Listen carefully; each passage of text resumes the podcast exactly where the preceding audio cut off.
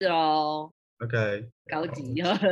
好，那我们先请玉成跟大家打打招呼。好，大家好，我是那个狗狗的物理治疗师林玉成。今天的话就是来跟大家分享一些，就是狗狗在家里可以做的运动。前面的话会是比较在介绍狗狗的运动，然后跟他们可以自身的话可以做，然后在家里可以有什么样的变化，然后过程中如果有什么样的问题的话，都可以直接提出来，没关系。然后在后半段可能会加入一点，就是呃，人在做运动的时候，狗狗可以一起做的运动，就是狗狗可以可以一起一起就是活动啦，就是如果在家里自己觉得很无聊的话，你可以再做一些运动，这样简单的都很简单。然后因为其实呃里面的话，就是内容还是会跟狗狗的配合程度还是有一点差异，所以可能就要自行斟酌自己家里的狗狗，或者是你自己的引导方式容不容易这样子，就是可能如果自己不太会引导的话，可能就是可能可以就是寻求呃像是呃小鲁妈他们这边的协助，这样比较用比较捷径的方式去做引导啦。因为我个人是比较诶偏土法炼钢形式的，可能就是单纯用食物去做引导这样。OK，好，那狗狗的运动的话，其实狗狗的运动来说，大部分都是属于全身性的运动，它不会像人一样可能会说哦，我可能今天要练呃上上上半身，今天要练肚子，今天要练胸，今天要练背，今天要先练腰，今天要练腿。它大部分的运动都还是以全身性的为主。那旁边就你会看到旁边有一个叫做特化性运动。特化性运动的话，它通常是在给一些就是像是有疾病的，像是他可能是有髋关节问题，或者是他有十字韧带的问题，才会运用这种叫做所谓的特化性运动。那它的特化性运动其实有时候会跟就是前面的全身性的运动其实是有点类似的，只是它在做这个运动的过程中，可能对于保护就是你受伤的地方的肌肉是比较有加强的，所以我们会特别去做训练，特别去特化出这个区块，让它去做运动这样。所以大部分的运动其实都还是偏就是全身性。OK，那狗狗来讲，很多人就是像人来讲的话，它就会分呃有氧运动啊，可能像是跑步机啊、脚踏车这种有氧运动，或者是像是做重训啊、什么呃杠铃啊那些的呃无氧的运动。但是以狗狗的角度来讲，其实他们很难去真的做区分，说到底哪个是有氧跟无氧运动，很难做一个区分。然后他们自己本身的肌肉量，就是应该说他们肌肉的细胞的跟人又会不太一样，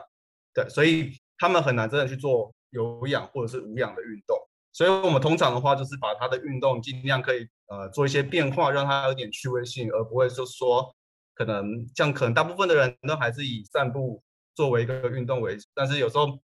其实一直做重复的动作，可能有些狗可能会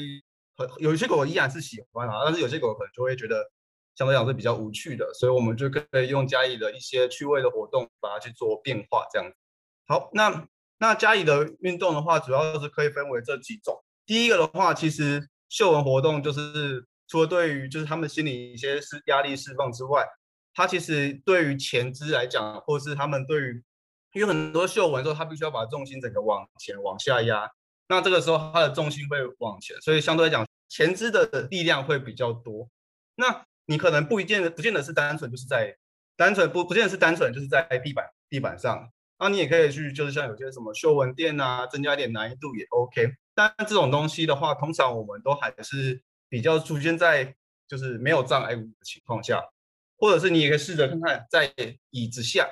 就试试着一东西，然后在椅子下，让它可以有一些身体往下弯，或者是弯比较多，有点像是我们在做俯卧挺身这种姿势。它因为它会上面有一个障碍物的时候，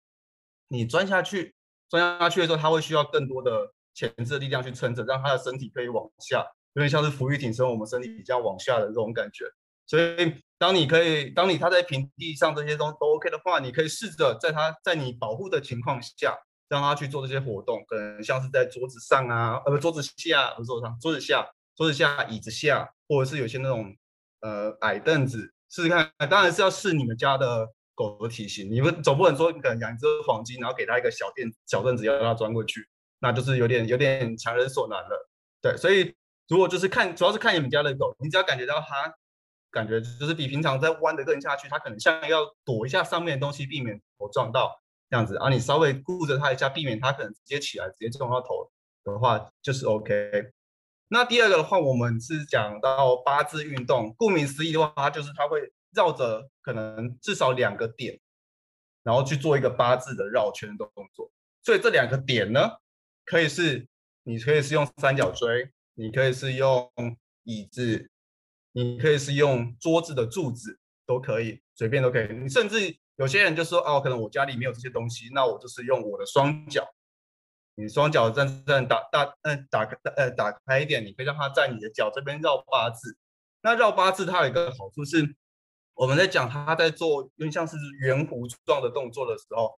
假假如我们是做他是做一个顺时针绕圈的时候，一个绕一个顺时针的圆弧的时候。它的右侧的脚，右半边的脚，相对讲，它的支撑的体重会是比较多的。OK，所以如果当你的狗狗有可能是，就有可能在做这项动作，可能它是在绕顺时针，OK，没有问题。但是它就在绕逆时针是比较不顺的话，就有就有几种可能，一种是他可能就是在呃不习惯这个动作，太久没没有做过嘛，所以他可能在引导过程中不知道怎么。那但是如果他是以前是 OK 的，然后突然最近不太能做出这个方向，假如他不太能做出逆时针的方向的话，那我们就可以就是可能会稍就是稍微需要去警戒一点，他的脚左半边是不是有点问题？因为我们讲往右边的话，它可能是右右侧负重会比较重；往左边的话，负侧是会呃往左边绕的时候，那个左边的左半侧的负重是比较重的。如果你们觉得忘记的话，你们也可以自己人起来走一走。就是你可以绕一个圈，绕一个在原地走，像那个，诶，反正就是就是原地这样绕一个圈，一直这样绕，多绕几圈，你就会发现某一只脚比较靠中心的那只脚就会比较吃力这样子。对，所以可以借由这些活动啊，他可以在做，呃，除了做就是呃运动之外，他也可以做一些检查。那它检查过程其实他的问题就会。很多种啦，不见得是单纯的是脚，也有可能是他躯干的问题，因为他的躯干可能有一边比较紧，所以它在绕圈的时候，它会有点卡卡的、K K 的，做的很不顺，甚至就不愿意做。所以这个东西的话，就可能还是要先去再做，先去请兽医师做进一步检查，没有确定没有其他问题的时候，我们再去做就是其他的肌肉或是韧带的检查，看它是不是有什么样的状况。再第三个是就是你在跨东西、跨东西或是踩东西都可以，那这个东西就也是。呃，非常的非常的广，你可以你可以是扫把，可以是你去买的那种跨栏的栏杆，可以是晒衣杆，可以是那种呃门上的杠呃单杠那种，都是它可以只要是一条的都是 OK。哦，哎，有像有些的话，就是他们家里的扫具比较多，事主可能比较喜欢打扫的话，那可能他就有很多扫具，就可以直接用这个扫具去做一个障碍物这样。那除了这种。杆子类的东西之外的话，我们通常也会建议，就是可以做一些像是你家里可能有一些不要的枕头、厚棉被、书本，其实都 OK，因为它基本上只要有个东西，不管是踩上去或者是跨过去，对他来讲，他只要做出踩或者是跨一个东西的时候，他都必须要把脚抬得更高，然后上去，然后必须在一个呃相对来讲比较没有那么好出力的角度。让把他的身体支撑起来，所以只要是任何有东西可以是跨过去、踩过去，其实我们都 OK，就只要避免它是有那种呃尖尖的凸起物，会有可能会伤害到脚这样。所以基本上什么样的东西啊都都 OK。你要棉被、厚棉被，像有些人可能就是家里枕头多，或是书本。书本的话，通常会建议这上面可能简单铺个瑜伽垫，就是把它横跨过去，这种 OK。所以。怎么样？就是这什么样的物品，只要是对于他们脚来讲都不会不会受伤就好。我刚刚看到就是高度嘛，其实基本上在这这类的活动的话，我们都不会要求说高度要高。像基基本上呃，可能像枕头，虽然说它看起来很高，但是它踩上去其实它还是算就是会被压缩会到低的嘛。所以呃，基本上呃，只要不要就是应该说看你们家的狗，如果是那种一般中大型狗的话，只要你们家没有超过那种浅的那种。电电话布那种厚厚度，基本上就都 OK。那如果你真的真的如果不确定的话，你就可以大概抓你的脚，就是狗狗的脚的一半不要超过一半，基本上问题都不大。它的整只脚，你就抓它不要超过一半，基本上都不会有什么太大问题。大概脚踝可以啊，脚踝有脚踝高度其实是就是都算很都是算 OK，就是初始的话可以使用。他们对，就是因为就是这种这种这种高度是 OK 的啊。